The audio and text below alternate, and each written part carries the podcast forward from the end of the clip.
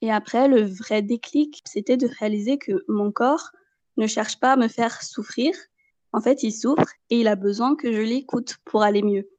Et en fait, à partir de cette euh, révélation, ce shift dans ma manière de voir les choses, ça a apaisé toute ma colère, si tu veux. Et je dis pas que depuis, ça me dérange plus d'avoir euh, d'avoir des douleurs ou quoi, mais en tout cas, je l'accueille de manière beaucoup plus saine et sereine.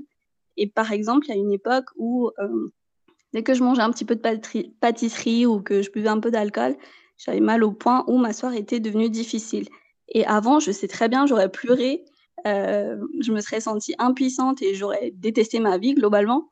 Et euh, avec ce nouvel état d'esprit, en fait, je le prends comme un message de mon corps qui me dit bah Lou là as abusé des, des, sucres et des aliments inflammatoires donc faut doser faut peut-être pas faire ça après les règles etc et donc oui ça me fait chier toujours que ça m'arrive de base, mais je sais que c'est ni une fatalité, euh, que je suis pas démunie, que j'ai des solutions, et euh, c'est vachement apaisant si tu veux.